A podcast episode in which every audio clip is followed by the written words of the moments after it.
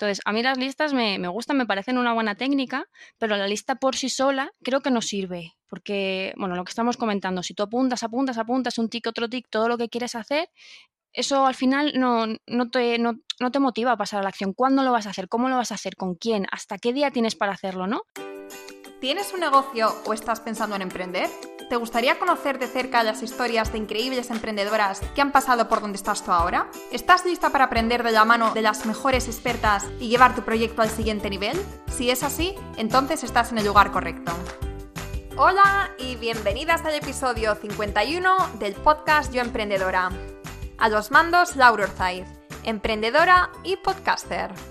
Si hay algo que tenemos en común todos los emprendedores es la falta de tiempo.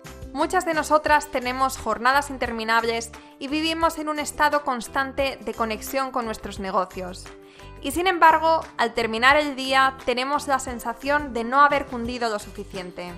El principal problema es autoconvencernos de que somos productivas cuando estamos ocupadas y así nos pasamos la vida encerradas y frustradas porque las cosas no van como nosotras queremos. Si estamos emprendiendo es justamente para tener el estilo de vida que tanto queremos y disfrutar del tiempo libre como mejor nos plazca.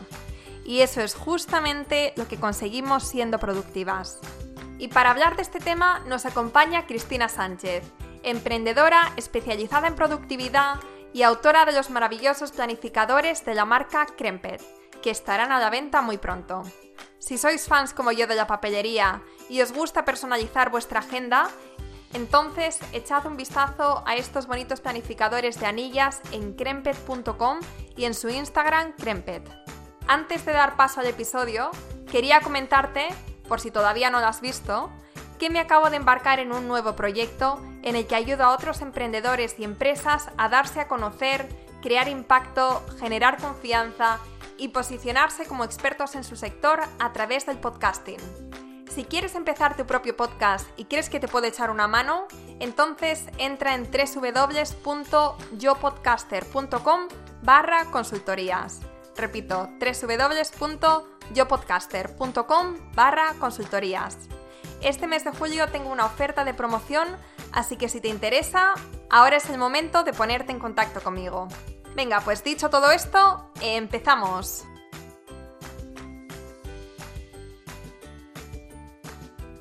Hola Cris, ¿qué tal? Bienvenida al podcast. Hola Laura, encantadísima de estar aquí hablando contigo. Bueno, por fin podemos hacer este episodio porque la semana pasada tuvimos algunos problemas de conexión. No, era de conexión, era más bien del audio, ¿no? Sí, que no iba demasiado bien. Exacto, pero mira, hoy me alegro de que, de que todo esté solucionado y además, eh, a pesar de la ola de calor que tenemos encima... sí, estoy aquí con el ventilador puesto. Sí, tú estás en Valencia también, ¿no? Sí, estoy en Valencia como tú. Sí, sí. Bueno, pues hoy parece que hace calor, pero mañana aún más. Así que. Bueno. Pero bueno, lo que quería decir es que a pesar de las olas de calor y de todo lo que se nos viene, yo tengo muchísimas ganas de hablar contigo porque, bueno, el tema de la productividad es un tema que creo que nos interesa muchísimo a las emprendedoras. Sí, a todas. Además, nos interesa, pero es un tema que también nos cuesta bastante. Es como, por lo menos a mí, es como mi talón de Aquiles un poco. Y me interesa muchísimo, pero no, no consigo llegar a, a, coger el puntillo. Es que la relación con la productividad es una relación de amor-odio, ¿no? Es como que quieres hacerlo bien, pero te lo piensas demasiado, entonces te frustras porque no estás consiguiendo lo que quieres, te, te sientas a pensar mejor cómo lo puedes hacer y bueno, al final es cuestión de encontrarte, ¿no? De encontrar tu momento, de entenderte cómo funcionas, cómo, cómo te va mejor. Y bueno, eh, probar, probar, probar y seguir probando y cambiar y seguir probando. Exacto. O un poco prueba y error. Y, bueno, es que al, final, como nosotras somos las que estamos haciendo que nuestro negocio avance, nuestro tiempo es, dinero, nuestro tiempo es oro, es lo más preciado que tenemos. Y justamente con la productividad ganamos esto, ganamos tiempo, ganamos ser más eficientes, ganamos hacer las cosas en menos tiempo y de manera mejor. Es exactamente lo que tú dices, Laura, porque para mí la productividad no es hacer más por hacer más, no es tener más por, tener más, sino aprovechar mejor el tiempo que tenemos y maximizarlo para poder hacer las cosas que son realmente importantes, ¿no? Y luego tener tiempo también para, para tu vida personal, porque al final el emprendimiento pues ocupa gran parte de tu día, pero no hay que olvidarse de, de otras cosas, ¿no? Como el cuidado personal, por ejemplo. Claro, efectivamente. Bueno, pero antes de empezar con este tema, me gustaría que te presentes y que nos cuentes un poquito quién eres y a qué te dedicas. Pues yo soy Cris, soy la cara visible que está detrás de Crenpet. Crenpet es una marca de papelería de agendas de inserts para agendas de anillas, que lo que buscan es ofrecer un diseño sencillo que te ayude a maximizar tu tiempo, a que tu productividad sea la máxima posible y que a la vez te proporcione calma mental. Esto es lo que comentábamos hace un segundo, que el, tu día a día no sea solo hacer más y hacer más, sino que encuentres el equilibrio entre llevar tu emprendimiento al siguiente nivel y además cuidar de ti misma. Vale, muy bien. Agendas de anillas, productividad, todo esto está muy relacionado, por supuesto, pero cuéntanos ¿Cómo decidiste empezar este emprendimiento? ¿Qué fue lo que te motivó? Pues este emprendimiento nace de una necesidad personal. Yo soy una friki de la papelería, como seguro que muchas de las oyentes de este podcast también se pueden identificar. Sí, yo definitivamente soy también un súper friki de papelería, cuaderno, bolis. ¿Cuántas libretas tienes en casa? No lo puedes decir, no, no lo puedes decir porque hay más de las que puedes contar. Entonces esto, esto nace, nace hace muchos años cuando yo iba al instituto, recuerdo de que buscaba una agenda para empezar el curso porque la que nos regalaban en el instituto era terrible y no acababa de encontrar nunca una agenda que se adaptara a mis necesidades, ¿no? que pues no sé, la semana vista a veces se me quedaba corta, el, día vista a veces se me quedaba grande, no sé cómo, que no acababa de encontrar, ¿no? Algunas agendas traían pues cosas que yo no necesitaba, otras no, no, traían a lo mejor el planificador mensual, que era lo que yo más utilizaba. No, entonces llegó un momento durante la carrera universitaria que decidí diseñarme mi propia agenda. Entonces, esto fue un antes y un después, porque claro, me permitió eh, hacerme mi agenda perfecta, diseñarme mi agenda como yo la necesitaba, como yo la quería. Y unos años después descubrí las agendas de anillas, que eso ya fue el sumum porque las agendas de anillas te permiten abrir la agenda y cambiarla de orden y decir, bueno, durante estos tres meses he utilizado este tipo de planificación, ya no me sirve o ya no la necesito de esta manera por circunstancias y, voy a cambiarla. Entonces, puedes sacar el papel, meter otro nuevo y tener una organización que se vaya adaptando a ti a medida que tú vas creciendo, ¿no? A medida que tú vas cambiando. Entonces, bueno, el Crempet intenta unir las dos cosas. Y nos cuentas que empezaste, que la idea te vino cuando estabas estudiando. ¿Qué, estudiaste, así por curiosidad? Pues yo he estudiado comunicación audiovisual y en la carrera me, decanté por, por hacer más, más publicidad, más diseño gráfico. Hice prácticas de diseño gráfico, he trabajado como diseñadora gráfica y bueno, eso al final se ha acabado plasmando también en mi emprendimiento. Vale, perfecto. Bueno, yo creo que lo que, lo que comentas de las agendas es algo muy personal y por eso es tan interesante que tú hayas creado algo a raíz de tu experiencia con, con las agendas, de buscar esta agenda que fuera, que fuera exactamente lo que tú necesitabas y a raíz de, de, también las búsquedas que de los años anteriores y de probablemente probar decenas de agendas diferentes y al final has llegado a lo que para ti es la agenda perfecta, que es una agenda de anillas, como comentas, que vas metiendo las páginas y así pues tú la puedes customizar como, como necesites en cada momento. Sí, exacto. Entonces puedes, puedes ponerte las páginas que necesites. Mira, me parece muy interesante también porque, mira, yo el otro día íbamos a hacer la entrevista, bueno, estábamos intentando eh, cerrar fecha para la siguiente y yo te dije, bueno, es que no tengo aquí la agenda y tú me echaste un poco la bronca. Me dijiste, es que ¿cómo me dices eso? y me dijiste, pero bueno, pero vas a hablar con la experta de, la productividad y no tienes la agenda. Y dije, mira, pues lo siento. Entonces, hoy la, tengo aquí delante mío. Y, bueno, yo, también soy, como he dicho antes, una, loca de las agendas y de los cuadernos. Y yo también he tenido mi propio viaje con esto de, la organización y, de agendas en particular. Y este año, porque mira, estuve buscando mucho una agenda que, que fuera lo que yo necesitaba. Y al final, pues descubrí los bullet journals. No sé si lo conoces. Sí, claro, el, bullet es un, es un sistema muy interesante porque te permite creártela a ti desde cero. Exacto, exacto. Y eso es lo que he hecho yo. Bueno, he hecho así como una, eh, un popurrí entre bullet journal y, y, pues mi, mi, creatividad personal, pero al final también es de lo que se trata el bullet journal, ¿no? Es un, es un sistema muy creativo donde te permite, te da como una guía, unas pautas, pero luego tú puedes hacerlo un poco como, como, te, te apetezca, exacto. El bullet journal para mí tiene una ventaja y un inconveniente. Ver, la ventaja es que pasas la página, es un lienzo en blanco y puedes hacer lo que, lo que tú quieras hacer en la página siguiente, ¿no? Lo que tú dices, es la creatividad al máximo. Pero también para mí es un inconveniente en el sentido que necesitas tener el tiempo a lo mejor para dedicárselo a crear el bullet journal, ¿no?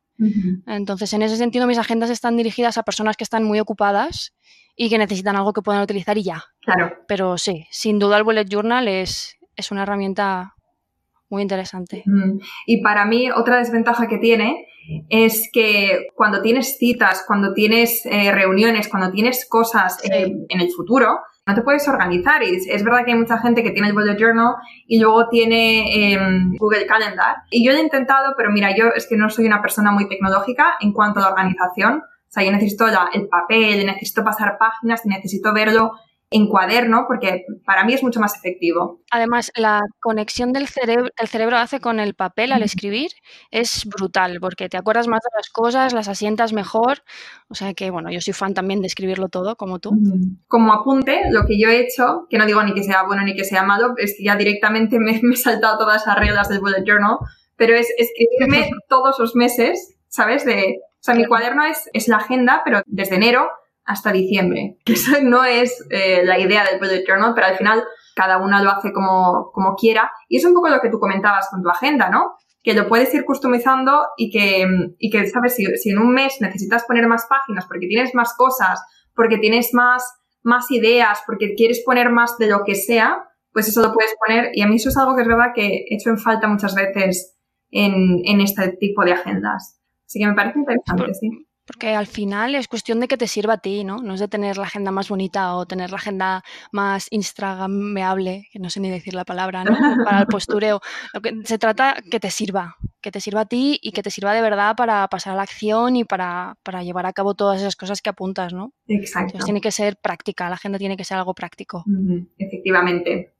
Bueno, eh, vamos a cambiar un poquito de tema de las agendas, vamos a pasar a las estrategias de, productividad. Y bueno, ¿por qué no nos cuentas un poquito eh, qué, estrategias, como decía, podemos llevar a cabo todas las emprendedoras para desde hoy mismo sentirnos productivas y avanzar más rápido hacia nuestros objetivos? Pues yo diría tres cosas. Planificar, pasar a la acción y revisar. Pero antes de las tres cosas, diría que es importante tener clara la mentalidad. Eh, me refiero, tienes que, saber por qué haces lo que haces y el para qué, ¿no? Esto, esto se, ha escuchado mucho, lo, hemos hablado mucho en redes sociales. ¿Por qué? ¿Por qué te apuntas a esa tarea? ¿Por qué la vas a hacer? ¿No? ¿Para qué? ¿Cuál es tu objetivo? Y sobre todo, tener claro tu motivación. Entonces, que no se te olvide, porque a veces entre las tareas diarias se te empiezas a hacer cosas por hacer, se te olvida hacia dónde vas y bueno, es muy importante tener claro eh, tu, camino, tu, tu destino, ¿no? Entonces, una vez que tienes clara la, mentalidad, yo pasaría al primer paso que es planificar, que es cogerte tu agenda, tu papel, tu boli y, decir, vale, ¿qué es lo que quiero conseguir? Entonces yo, yo en mi Instagram estamos hablando estos días sobre dos tipos de objetivo, los objetivos hábitos y los objetivos logro. Los objetivos hábitos son aquellas cosas que quieres incorporar en el día a día, que necesitan que le marques cada cuántos días lo vas a llevar a cabo. Por ejemplo, quiero hacer una rutina facial eh, por las mañanas, pues todos los días por la mañana voy a hacer X. Y luego por otra parte están los objetivos logro, que son como las metas, ¿no? Las cosas que quieres conseguir. Pues quiero eh, facturar X euros en mi negocio el año que viene o quiero correr la maratón, ¿no? Puede ser un objetivo de cualquier tipo. Una vez que tienes tu objetivo escrito y definido, eh, lo tienes que agendar, porque yo digo que lo que no agendas no pasa. Entonces, los objetivos que son muy grandes, es interesante cogerlos y dividirlos en objetivos más pequeños y alcanzables para motivarte, ¿no? Porque a veces queremos conseguir cosas tan grandes que perdemos un poco el foco. Entonces, yo siempre recomiendo que si no tienes claro todos los pasos para llegar a tu gran objetivo final, que tengas claro al menos los dos primeros. Ten claro el primer paso y el segundo. Y en cuanto estés ejecutando el primero, ya pensarás el tercero, porque cuando estés ejecutando el segundo, pensarás el cuarto, ¿no? Entonces, la mentalidad de qué puedo hacer hoy que me acerque a mi objetivo final. Entonces, el truco está en hacer todos los días un poquito o con la frecuencia que tú desees, todos los días un poquito, todas las semanas un poquito, que te acerque a tu objetivo final, ¿no? Y no perder el, foco, lo que decíamos al principio. Vale, perdona que te interrumpa, O sea, tenemos los objetivos, que tenemos objetivos hábito del día a día, y tenemos los objetivos logro, que son las metas que queremos conseguir. Y luego estas, estos objetivos los tenemos que agendar. Ahora, mi pregunta es, ¿cómo nos podemos planificar o cómo podemos eh, agendar estos objetivos? ¿Deberíamos hacerlo semanalmente, mensualmente, trimestralmente? Depende del tipo de objetivo que sea, claro, porque si tu objetivo es eh, escribir todos los días eh, dos páginas para el blog y quieres coger una rutina de escribir para el blog, pues eso tiene que ser un objetivo que tienes que agendar todos los días. Entonces, encontrar todos los días 10, 20 minutos para realizar el, el, hábito.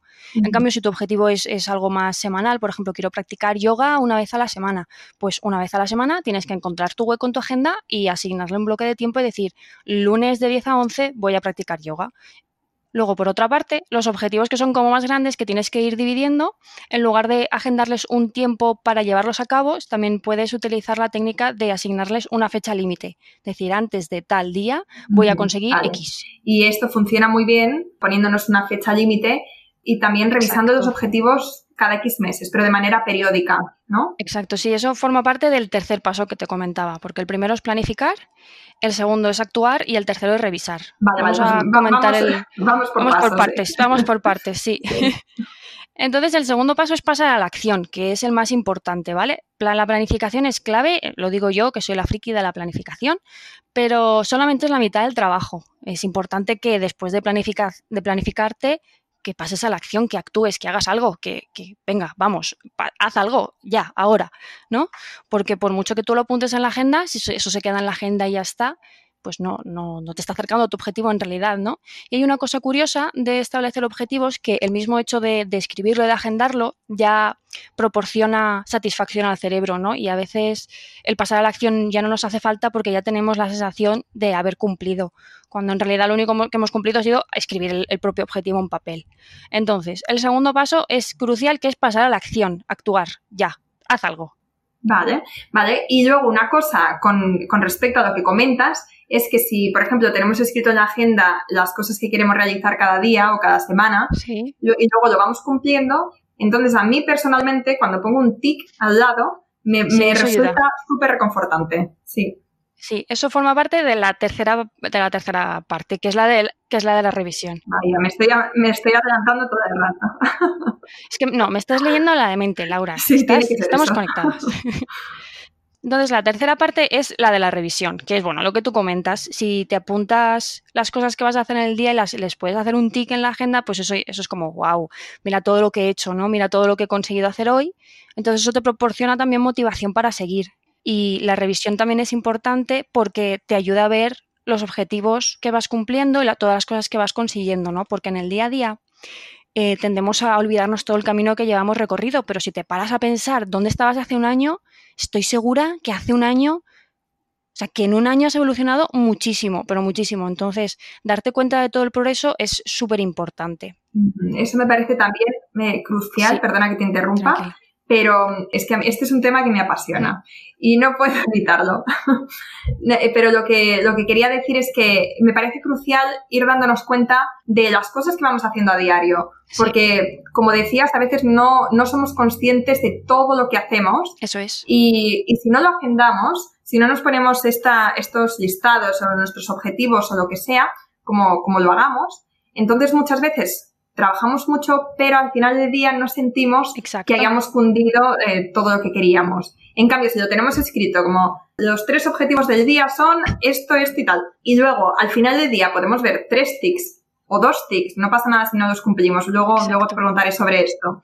Pero, ¿sabes? Si podemos ver que lo que teníamos pensado para ese día lo hemos cumplido, nos da una sensación de, de bienestar, de satisfacción y de que realmente estamos avanzando que no te da el no tenerlo agendado y no tener esta organización. Exacto. Y pasas la página y hay tres tics. Y pasas la página y hay tres tics más del día siguiente, ¿no?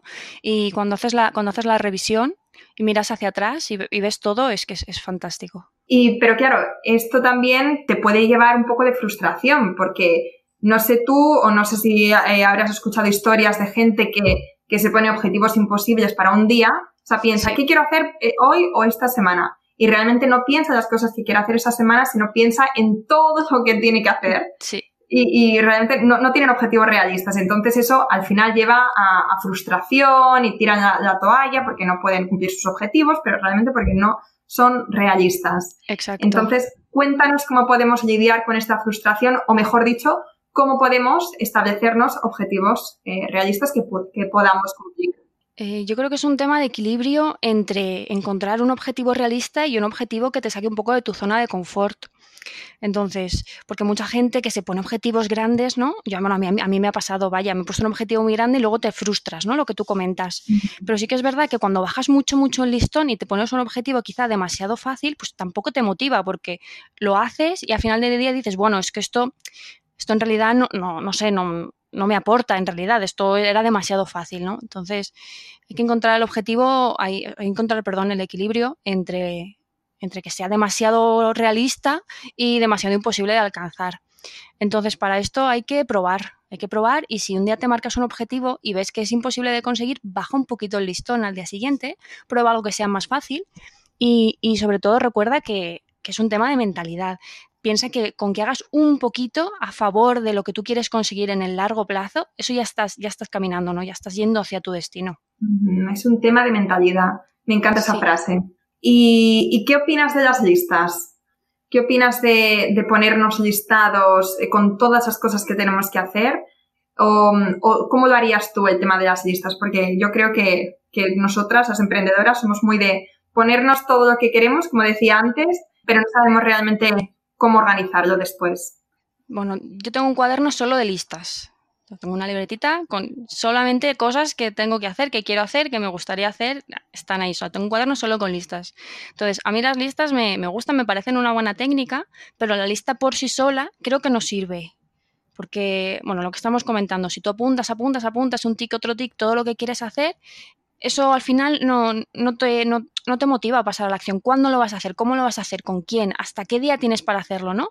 Lo que te comentaba antes, la importancia de agendarlo. Si tú lo pones en la lista y no lo agendas, bueno, a mí por lo menos me pasa, si yo no lo agendo no lo voy a llevar a cabo. Entonces hay cosas que están en mi lista que llevan meses ahí y si yo no les asigno un momento para sentarme y dedicárselo, es que no va a pasar.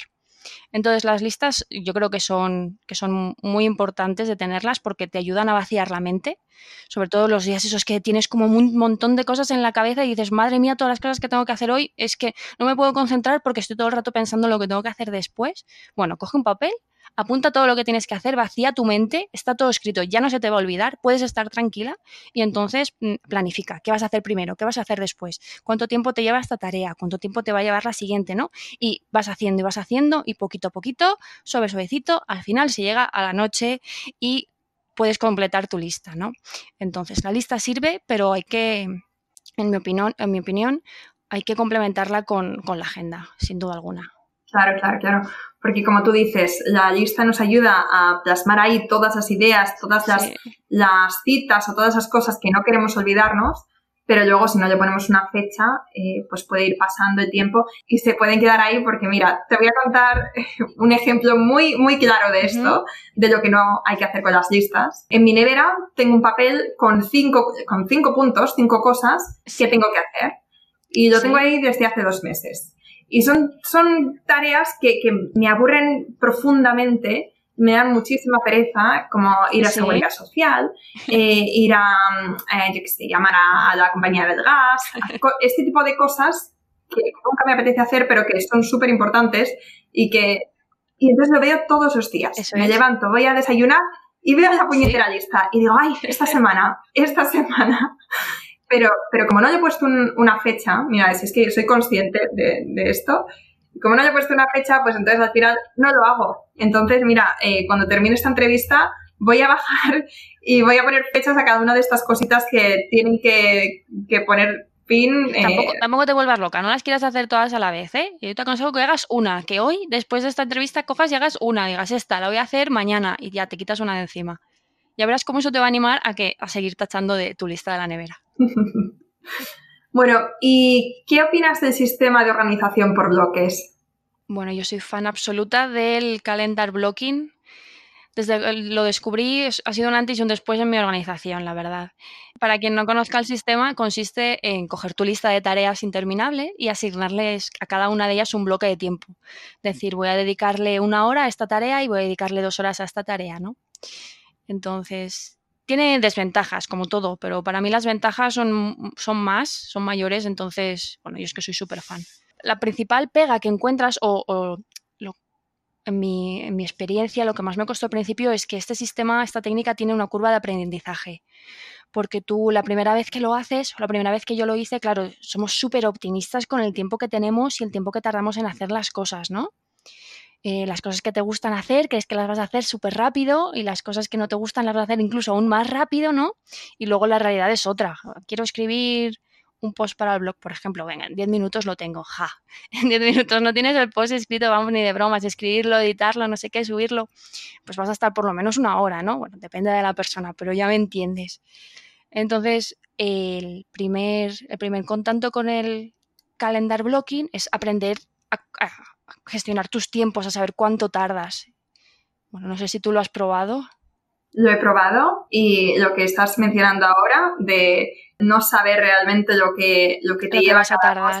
exacto. exacto. ser demasiado optimista, por supuesto que he pasado por ahí y al, principio también sentía esa frustración que comentaba al principio de decir, yo quería hacer todo esto y al final he hecho la mitad de cosas, pero lo que tú dices es una curva de aprendizaje y es irse conociendo también y, y, saber ser realista con el tiempo que te lleva cada cosa, porque no puedes pretender, o sea, a lo mejor en un mundo ideal escribir un blog te lleva media hora, pero la realidad es que depende del día también, depende del momento del mes en el que estés, depende del tema que, que tengas que hacer, depende, depende de muchas cosas. Entonces también es, es importante, yo creo, darse como un margen. A lo mejor la media es una hora para esas tareas, pero si te das 20 minutitos extra o media, o media hora extra, eso es. Pues entonces eh, evitamos esa, esa, frustración de poner demasiadas tareas y tiempo.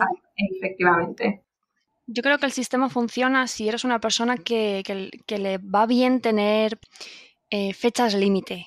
Es decir, porque una de las cosas que tiene el calendar blocking para mí no es tanto que yo digo voy a tardar una hora en hacer esto, es más bien, tengo una hora para hacer esto, ¿no? Y es como que a mí las fechas límites me ayudan mogollón porque me sirven para centrarme, ¿no? Yo me acuerdo cuando estudiaba era de las que dejaba las cosas para el último día y luego me ponía ahí, vamos, a, a fuego, ¿no? Y hacías los trabajos el último día. ¿Por qué? Porque la fecha límite para mí es es, motivación, es, vale, esto lo tengo que acabar, me quedan 10 horas, ¿no? Tic-tac, tic-tac, y te pones a la faena y la haces. Entonces, si, si te va bien tener la fecha límite ahí presionándote, o si te va bien tener un elemento externo a, a, ti que te presiona para que hagas un trabajo, entonces el calendar blocking sin duda es para ti. Bueno, depende de cada persona, depende de cada trabajo. A mí me va muy bien, tú lo recomiendas, entonces os recomiendo a las que estáis escuchando que, que lo probéis y que veáis por vosotras mismas si os funciona o si no.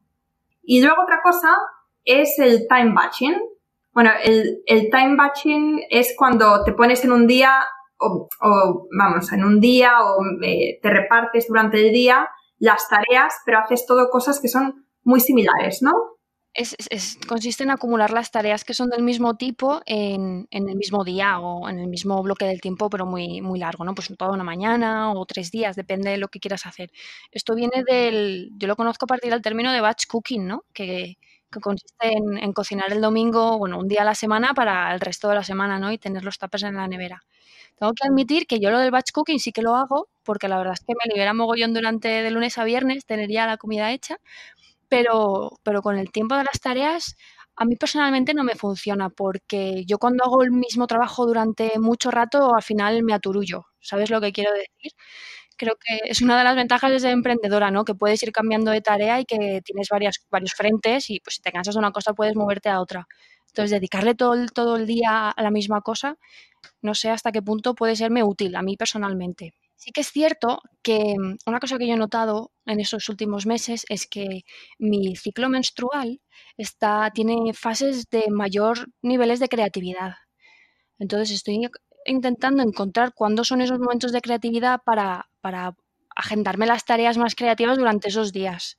Esto me lo comentaba una amiga, Sara, que, que ella lo hace y creo que en ese sentido sí que puede ser interesante acumular todas las tareas, tareas creativas perdón, en, los días más creativos de, tu mes, no sé. Sí, sí, tiene mucho sentido. Esto también lo había escuchado yo. Bueno, las mujeres que, se conocen muy bien y que saben, dependiendo de cada, del ciclo de cada mes, saben cómo se sienten y saben identificar muy bien los niveles de energía que tienen, pues entonces lo pueden utilizar muy bien. Yo, sinceramente, soy bastante estable a lo largo del mes. O sea, tendré picos, pero serán por otras cosas. Serán más picos emocionales, pero no dependen tanto del momento del mes, sino de, las circunstancias externas o internas que, que esté teniendo. Puede ser también, claro. Por supuesto. Y, bueno, lo que, lo que comentabas del time batching, o sea, no es un sistema de trabajo eh, diario para mí, pero sí que es verdad que me va súper bien para hacer entrevistas y para editar. Yo, por ejemplo, los, hoy es jueves y yo todos los jueves tengo el día completo de entrevistas. Porque claro, como tengo dos podcasts, no, para mí es imposible, bueno, no es imposible, lo hacía antes, pero si tienes una entrevista el martes, una el miércoles, una el jueves, entonces este tipo de tareas que requiere tanta concentración mental y tanto estar, ¿sabes?, en la, en la zona, como dicen en inglés. sí, sí, no, te entiendo perfectamente, sí. si las tienes todas en un mismo día, me hace que, todo me salga bien y que todo vaya más fluido. Tiene sentido, me gusta. Puedo probar adelante, sigue haciéndolo. Por cierto, las que nos estén escuchando, si vosotras tenéis eh, otros métodos de productividad, eh, cosas que, que, os funcionan a vosotras y que no estamos mencionando, pues escribirnos en los comentarios porque yo estoy deseando saber lo que, lo que hacéis vosotras y así también poder probarlo y poder implementarlo y poder hablar de eso también en el podcast Así que os animo a que nos dejéis un comentario. Aunque sean cosas pequeñitas, ¿eh? yo quiero animar que aunque sean, aunque penséis que son tonterías, las tonterías que haces en tu día a día que te ayudan, pueden ayudar a otras personas, ¿no? Te voy a contar una anécdota porque yo hace unos días contaba por stories que, bueno, quería incorporar el, el hábito de practicar yoga, ¿no? Y, y pues lo típico, que el primer día motivación a tope, guau, lo haces, ¿no? Pasa una semana, los niveles de motivación están ahí, sigues, ¿no? Y han pasado 10 días y dices, guau, qué pereza, ahora hacer yoga, otra vez es lunes, otra vez hacer yoga, ¿no? Entonces, yo una cosa que hacía que era una tontería, pero que en realidad me ayudaba mogollón, era coger el mat de yoga y dejarlo en el pasillo, a mitad de camino, entre la cocina y mi habitación. Entonces, ¿qué pasaba? Que yo me levantaba por la mañana y lo primero que hago es desayunar, ¿no? Pero no podía desayunar sin pasar por encima del mat. Entonces, me estaba obligando a mí misma a hacer el yoga porque estaba ahí, ¿no? Entonces es un, truco súper pequeñito que es cogerte la cosa que quieres hacer y ponértela delante de otra cosa que vayas a hacer seguro. Y bueno, cosas así, consejos así, cosas que hacéis día a día pueden ayudar mogollón. Exacto. O dejarte la ropa para el gimnasio preparada para que no tengas que buscarlo y, simplemente con, la búsqueda de las zapatillas digas, ah, tiro la toalla, mañana. vale, entonces ahora me gustaría saber qué opinas sobre el multitasking. ¿Vale? El multitasking es que está en boca de todos, ¿no? Y que todos sabemos que está muy mal hacerlo, ¿no? Pero al mismo tiempo no sabemos si realmente estamos haciendo multitasking o si realmente es tan malo como dicen o, o tiene ventajas, porque dicen que las mujeres podemos hacer varias cosas a la vez. Entonces deberíamos poder aprovechar este, este don de la naturaleza que nos han dado. bueno, es que un don yo creo que es un mito, pero... Sí, que también, ¿eh? A ver, como buena millennial, pues el multitasking está en mí. ¿Sabes a lo que me refiero, no?